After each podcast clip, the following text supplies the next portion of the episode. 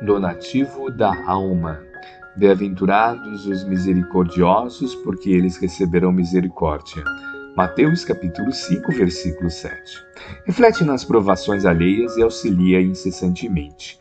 Louvado para sempre o trabalho honesto com que te dispões a minorar as dificuldades dos semelhantes, ensinando-lhes a encontrar a felicidade através do esforço digno. Bendita moeda que deixas escorregar das mãos fatigadas que se constragem a implorar o socorro público. Inesquecível a operação da beneficência, com a qual te desfazes de recursos diversos para que não haja penúria na vizinhança.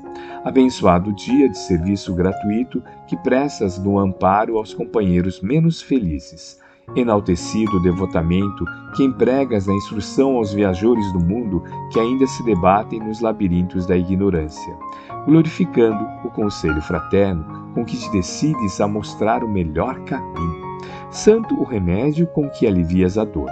Inovidáveis todos os investimentos que realizes no Instituto Universal da Providência Divina, quando entregas a benefício dos outros o concurso financeiro, a página educativa, a roupa, o litro de leite, o cobertor aconchegante, o momento de consolo, o gesto de solidariedade, o prato de pão.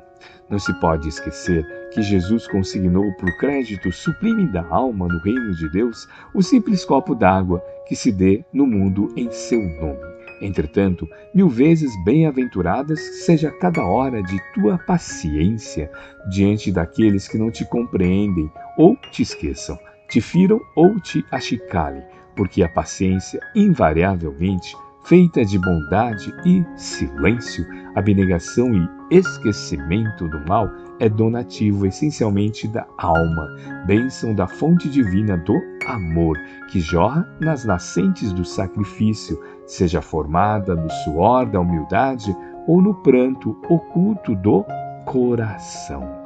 Emmanuel, psicografia de Francisco Cândido Xavier, obra Livro da Esperança, capítulo 35.